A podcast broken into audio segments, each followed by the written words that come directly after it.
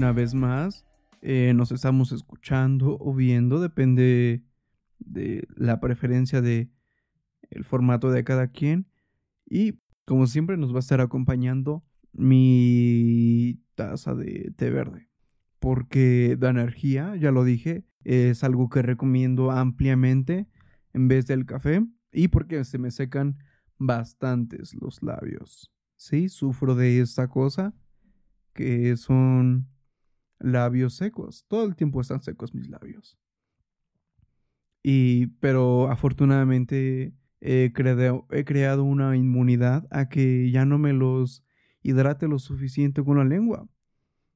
Porque sobrehidratarte los labios es condenarte a que se sequen muchísimo, se partan y aparte sale esta cosa horrible que no sé cómo se llama, pero es una pasta café. Yo sé que en cuanto dije pasta café alrededor de los labios, eh, te remonta a terror.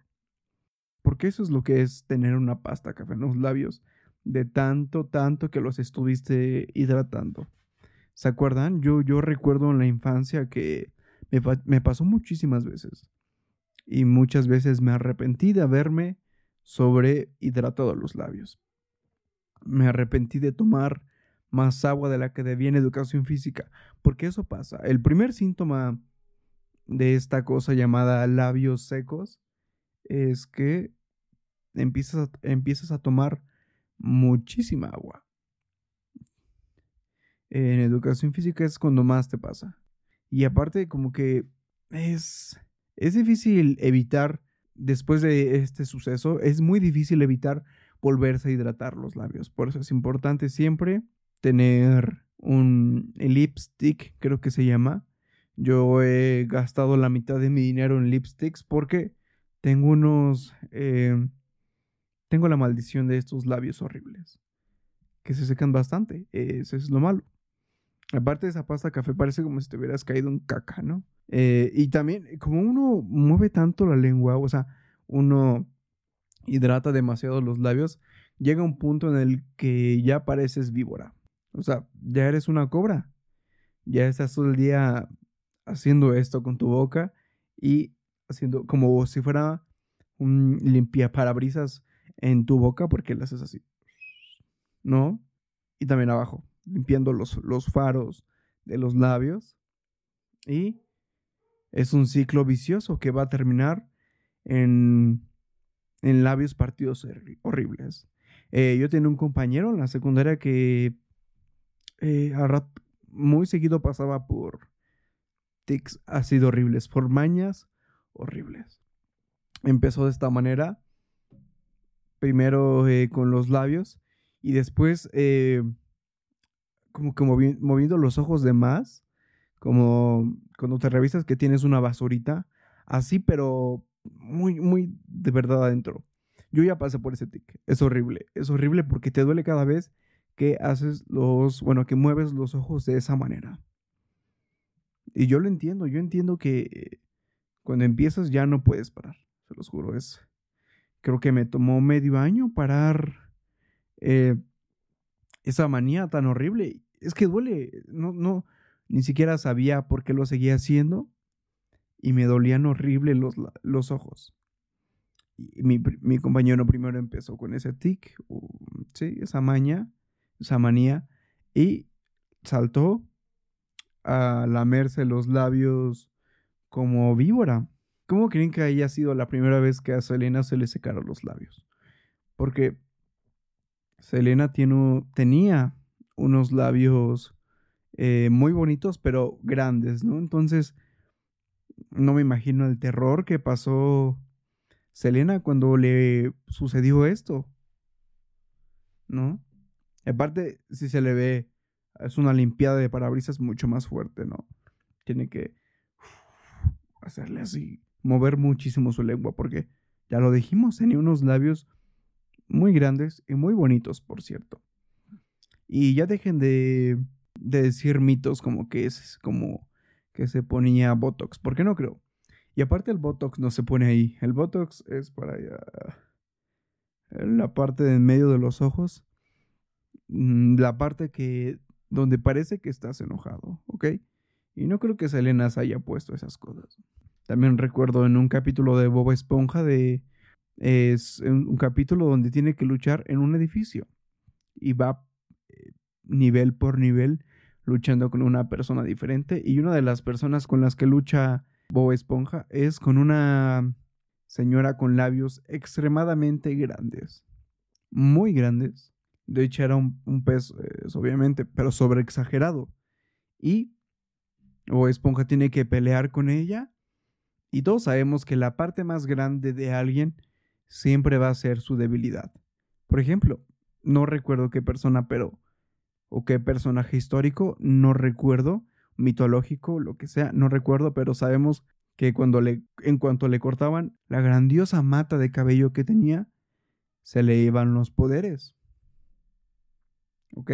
Y eso nos hizo llegar a la conclusión que la debilidad más grande de alguien siempre va a ser la cosa más grande que tengan. Físicamente o también puede ser un objeto, ¿sabes? Y a la señora así se le atacó, a la señora del capítulo de Bob Esponja. De esa manera se le atacó. Eh, Bob Esponja muy inteligentemente con una secadora eh, la prendió y fue cuando se le sobresecaron los labios a esta señora. Eso hizo que se le partieran y, o sea, literal, se le partieran. ¿Ok? Se le secaron. Esto le creó grietas y como vajilla recién comprada. Se rompió. Yo creo que esta señora nunca se había expuesto al sol, porque eh, es, es un escudo. Exponerse bastante al sol es un escudo porque eh, va a evitar que los labios se te vuelvan tan débiles que con tantito sol se te partan. Por eso eh, hay que tomar ese golden shower, como le dicen. Pero recuerden, siempre temprano. ¿Por qué? Porque vivimos en la Ciudad de México y aquí el calor da cáncer. Entonces, tenemos que hacerlo muy temprano. Y, y sí, hágalo temprano, porque tarde, ¿qué va a hacer? Que tengas cáncer, que se te partan los labios horrible. Y aparte, no sé si les pasó esto, pero a mí me llegó a pasar muchísimas veces que me salía sangre de la nariz cuando me exponía muchísimo al sol. Eh, siempre me pasó, no en la Ciudad de México, en ciudades o pueblitos a los que iba con mi familia de niño. Y sí, me muchísimas veces me salió sangre. Muchísimas veces yo me fui de tour con mi familia y yo al bajar del transporte en el que íbamos, bajé con la camisa eh, llena de sangre, ¿no? Parecía personaje de la pasión de Cristo. Eh, los únicos animales inmunes a esto son las lagartijas porque ellas pasan muchísimo tiempo en el sol. Ellas si fueran humanos, ya se hubieran desangrado. Eso hay que admirarle bastante a las eh, lagartijas. Y aparte corren muy rápido. Pocos animales corren rápido estando en el sol. No sé si han tenido la fortuna de hacer una actividad física en el sol, pero está muy cabrón. Te deshidrata, y te hace hasta desmayar y aparte sangrar. Imagínense qué horrible es esto. Sangrarte, sangrar y aparte desmayarte. No, no hagan actividad física. Mm, ya, ya lo dije, da cáncer este sol. Traten de hacerlo temprano. Eh, vieron que no terminé la frase pasada. Dije, no hagan actividad física. No, sí hagan. No hagan en el sol porque se van a desmayar y se van a deshidratar. ¿Ok? De hecho, eh, aquí va un dato eh, con el cual a muchísima gente nos han engañado. ¿Han visto esas eh, camisas térmicas que se ponen las personas que hacen deporte? Bueno, no los deportistas profesionales.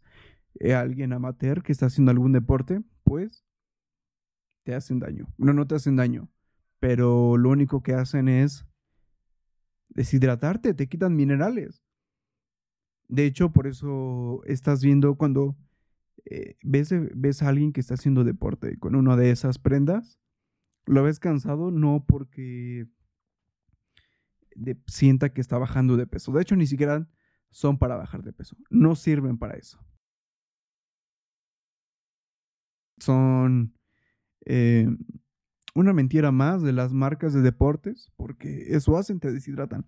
Por eso la gente se ve así, porque está vacía de minerales. No por otra cosa, amigos. No crean que están bajando los kilos de su vida. No. De hecho, esas personas se pueden desmayar.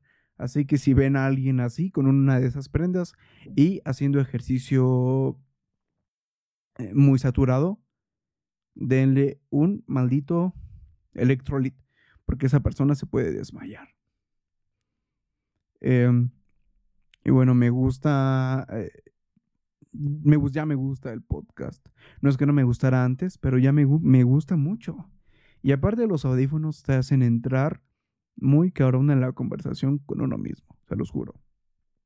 Eh, tal vez sea para alimentar el ego de saber que tu voz se escucha bien, porque sabemos que la mía no. O sea, la mía no es, no es una voz perfecta. ¿Por qué? Porque viene acompañada de gallitos no pasa nada, no me quejo. Eh, bueno, sí, me estoy quejando ahora, pero eh, no, no para siempre va a estar así esta voz. Eso espero, porque si se queda así para siempre, no sé qué voy a hacer, amigos. No sé qué voy a hacer porque me gustaría hacer doblaje y al único que voy a poder doblar va a ser al gallo Claudio. Entonces, sí me gustaría que en algún punto de la vida esta voz haga una transformación a, una voz más, más plana, ¿ok? ¿Y cómo se va a lograr eso? No hay forma de lograrlo. Simplemente eh, que mis hormonas lo digan. Ellas van a determinar si toda la vida voy a tener oportunidad de doblar al gallo Claudio o podemos hacer otros personajes. ¿Ok? Y volviendo al punto, me mete muy bonito en la conversación esto. Sé que yo no soy la primera persona de quien lo escuchan, pero no está de más decirlo. Los audífonos te meten muy cabrón en la conversación y en la música. Pero el problema es que te meten tanto que no te dejan eh, saber qué está pasando en el mundo exterior. Por ejemplo, ahorita justamente se puede estar quemando la casa del vecino y yo aquí hablando y no me voy a dar cuenta. Porque me meten bastante las conversaciones. De hecho, si te echas un pedo, tampoco lo escuchas. Es una maravilla, ¿no? Para ti, no para las demás personas. Porque si vas en el transporte público, tú no te vas a dar cuenta seguramente. Si se te salió uno de casualidad. Pero ¿qué crees? Vas a ver a alguien al lado de ti haciendo esta señal este ademán. Y vas a saber cuándo valió madres, porque es cuando dudas de ti. Aunque no haya sido tú, vas a dudar. Vas a dudar de ti mismo. Porque sabes que los audífonos no te hicieron darte cuenta de que acabas de... ha, sucedido algo así. Em, y por favor no usen tantos audífonos, amigos. Yo sé que es nada como escuchar música en, en los audífonos, pero ya se los dije. El mundo podría estar, podría estar pasando algo horrible a su alrededor y ustedes ni en cuenta. De hecho, eh, puede que a la mitad de este podcast se asuma el vecino y me interrumpa porque seguramente se está quemando la parte de abajo de mi casa y yo no me estoy dando cuenta. De hecho, eh, esa es una de las razones por las que a la, a la que le doy el mérito de mi mal sueño. El que el fuego, bueno, más específicamente el gas. Eh, soy bastante distraído y no... O sea, sí cierro la llave del gas, pero me ha, pasado tantas veces que la dejo abierta que ya no confío en mí ya no puedo confiar en mí. Entonces, mi sueño es pausado por que Mario es un imbécil y ha tenido eh, sucesos con que en, los que no ha cerrado bien su llave de gas. Entonces, a cada rato me paro, me paro, me paro y tengo que estar revisando. Tengo que estar oliendo, ¿no? Como perrito cuando llega alguien nuevo a la casa, oliendo, oliendo, oliendo, yendo a revisar. Y espero no me vuelva a pasar nunca. Se los juro, es, es horrible porque aparte, como que quieres saber si ya no hay gas, pero no quieres saber, ¿sabes? O sea, y la única forma de saber si hay o no gas, bueno, eh, esparcido en tu casa, es prendiendo algo en tu casa. Un encendedor. Es la única forma de saber si el gas ya se fue o se quedó. Y creo que nadie quiere descubrir que siga habiendo gas en su casa. Yo la verdad, eh, solo una vez me ha ganado la curiosidad y lo hice amigos, perdón, casi, casi me muero, ya no había gas, afortunadamente, pero la curiosidad es horrible. No toda la curiosidad, pero específicamente en cosas como esas, es horrible. Eh, creo que yo también estoy volviendo de unas vacaciones como la mayoría de las personas que está escuchando esto. Y eh, fue bonito haber dedicado mis vacaciones a no hacer nada, ¿ok? Nada. Solo ver películas. Es una, la única actividad que en verdad estuve haciendo todo el día. Ver películas, alimentarme mal y nada más. E ir mucho al baño, porque tomaba mucha agua. Ahí fue uno de los momentos en el que acomodé bien mi hidratación. Y eso hice, eh, ver muchas películas, no tantas, pero sí dediqué días enteros a de plano estar sentado en el sillón hasta que me doliera el orto y ya no quisiera ver películas. Eh, me, di, me di cuenta que por alguna extraña razón siempre figuran al, al pollo como un animal estúpido, no sé por qué. ¿Se han dado cuenta? ¿Por qué lo toman como un animal estúpido al pollo? El pollo es grandioso, sabe grandioso y persigue grandioso gente. Es lo que hacen los pollos. Y no es, no creo que sea razón alguna para figurarlo así en las películas, hacerlo parecer un imbécil. De hecho, si un día hay un ataque de bebés, con pollos podríamos terminar ese ataque. Ningún niño de menor de 10 años es invencible a un pollo. Entonces, piénselo muy bien antes de que hablen mal y le den una, una, mala imagen a un pollo, porque ese pollo nos podría salvar del próximo ataque de bebés de niños. A los que no han tenido la fortuna de mm, ser perseguidos por un pollo, tal vez puedan vivir esa misma adrenalina cuando los persigue una patrulla o un policía. Eh, creo que esa, esa adrenalina siempre se va a vivir. Y es mejor que la vivan de niños. Sinceramente, a mí nunca me ha perseguido la ley. Y no quiero. No quiero. Sat, sigo sin saber entenderte, pero lo voy a hacer bien. Así que, ley, no me persigas. Pollo, no me persigas porque te voy a comer. ¿Ok? Y creo que eh, alguien ya, alguien más aparte de mí, ya pensó eso.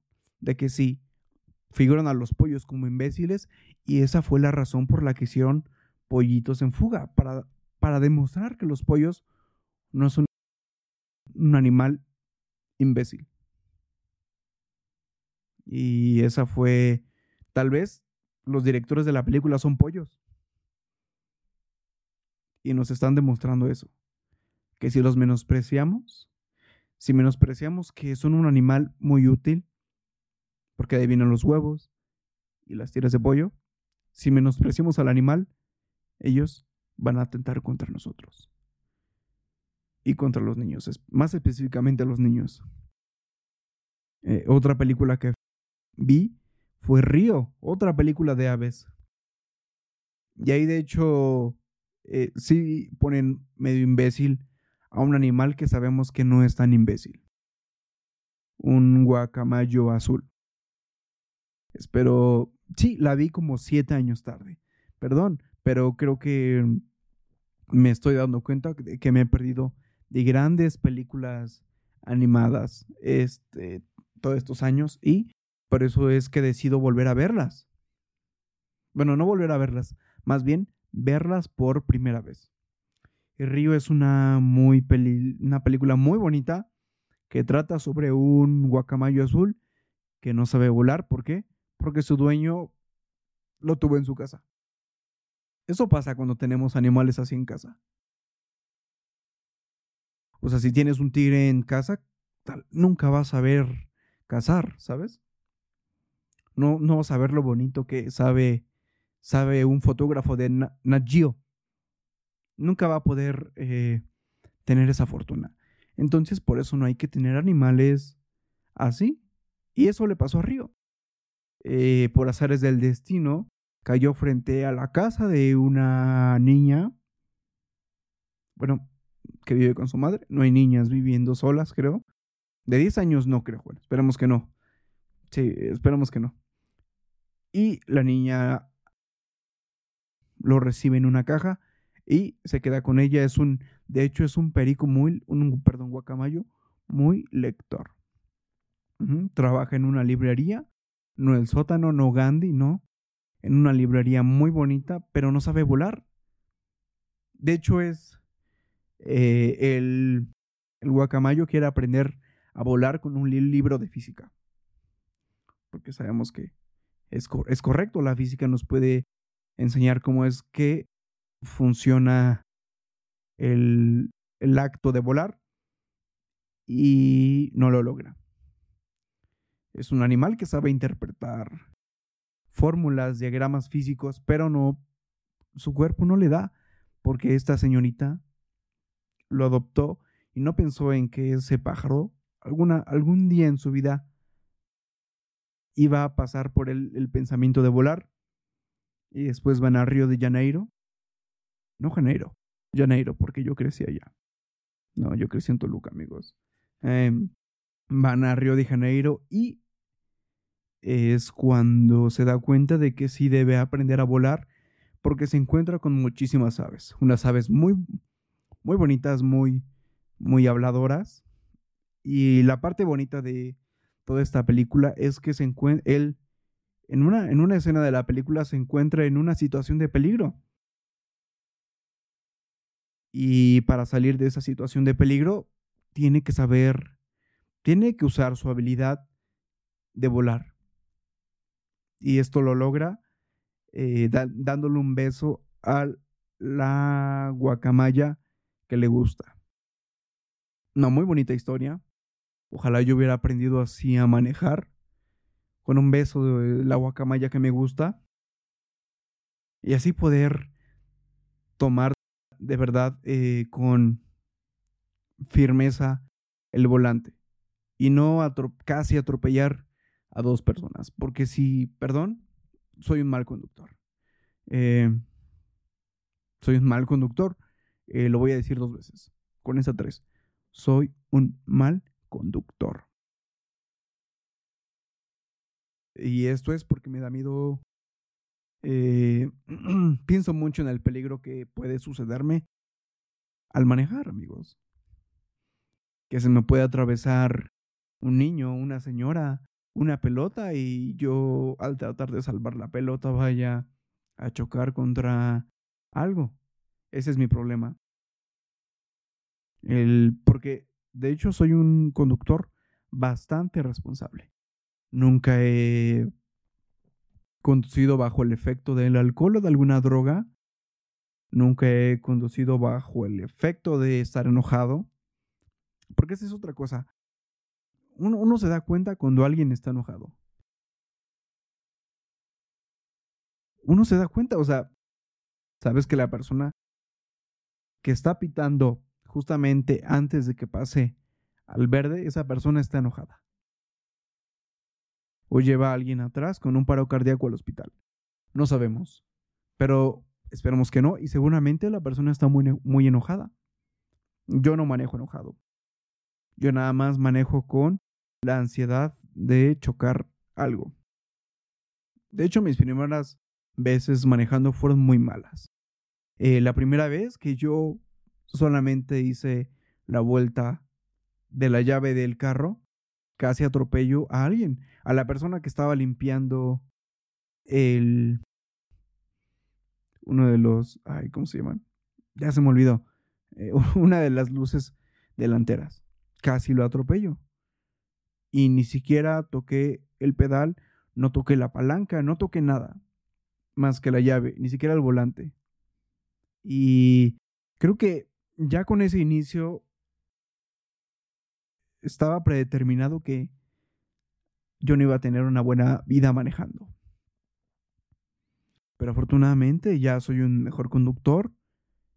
Eh, ya no he tenido tantas malas experiencias. Más que mentadas de madre. Porque eso sí, no voy muy rápido. Yo no. Yo no quiero revivir rápidos y furiosos en la vida real. Perdón, un gallito. Yo no quiero revivir eso.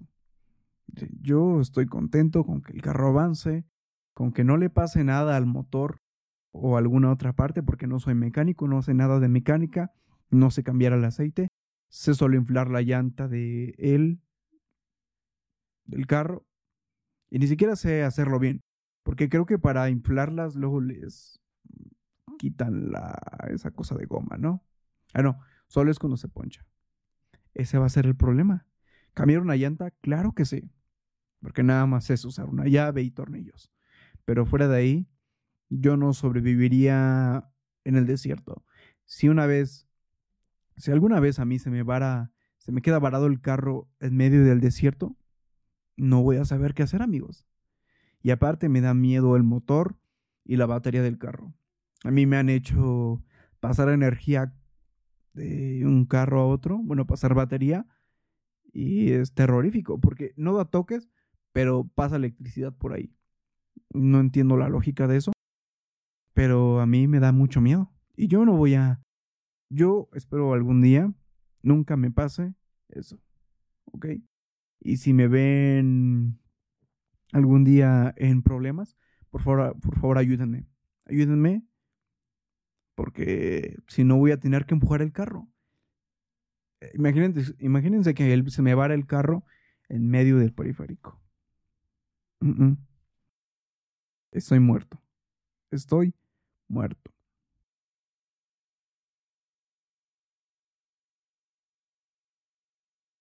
Otra de las cosas que he estado viendo son películas de superhéroes. eh, creo que no las había valorado tanto como deberíamos de valorarlas. ¿Ok? Y aparte, mm, me sentí un poco viejo, no sé por qué, pero me hicieron ver lo adulto que me estoy volviendo. Porque ya me preocupo cuando el traje se le rompe. ¿Sabes? Es como de, ah, no puede ser. ¿Cómo lo va a coser? ¿Cómo va a remedar ese traje? ¿No? Claro, como tú no lavas, lo ensucias, maldito Deadpool. Y eso me hizo ver lo adulto que soy.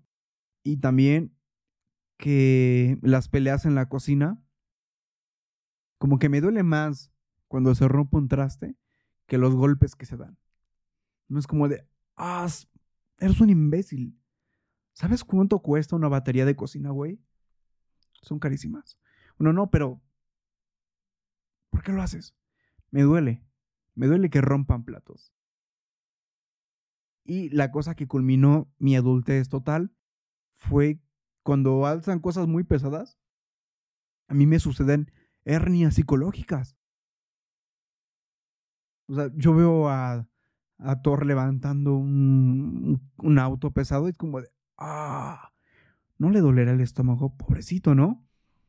hasta todo el día me la pasé pensando en Ah, ¿Cómo sentirá su abdomen después de levantar algo tan pesado? Perdón, ya soy un adulto. Y este adulto se despide con esto. Eh, gracias a todos por escuchar una vez más el podcast. Que de hecho eh, voy a dar un dato que no se ha dado nunca más. Nunca se ha escuchado este dato. Ahí va. Este podcast Hoy en día este podcast que va en el capítulo 2 no tiene nombre. no tiene nombre. Por eso es que no han escuchado alguna algo como bienvenidos al podcast. Tal, tal, tal. No tiene nombre. Eh, voy a estar pensando todos esos días qué nombre ponerle. Eh, es la primera vez que lo confieso. No tiene nombre. Tal vez se llame el podcast del té verde. No sabemos. Eh, y ya, solo quería compartirles este pequeño secreto que nada más ustedes y yo sabemos. Nadie más sabe, porque nadie más sabe de su existencia, pero sí, no tiene nombre. Eh, voy a hacer todo lo posible porque tenga nombre, ¿ok? Eh, no se enojen. Y lo, lo, que me pasa es que cualquier cosa que digo, que yo creo que es icónica eh, cada cinco minutos en algo que digo, es algo que yo creo que podrá ser el nombre. Por ejemplo, el guacamayo azul. O la cena del torito, el podcast. Mm, son solo ideas. Y eso, a ver cuándo tiene nombre este podcast. De hecho, ya lo más antes posible tiene que salir de mi cabeza un nombre y, y ya, tal vez, de hecho creo que ya lo van a estar escuchando con nombre. Pero ya cuando escuchen este capítulo número 2, van a saber que ni en el primero ni en este capítulo tiene nombre este podcast. Eh, y nada, lo siento. Va a tener nombre, va a tener nombre. Este podcast, como cualquier niño nacido en México, debe tener un nombre. Tiene el derecho de tener un nombre, un hogar y, si no vive en Oaxaca, dulces también. Tiene ese derecho. Y nos vemos. Muchísimas gracias por escucharlo.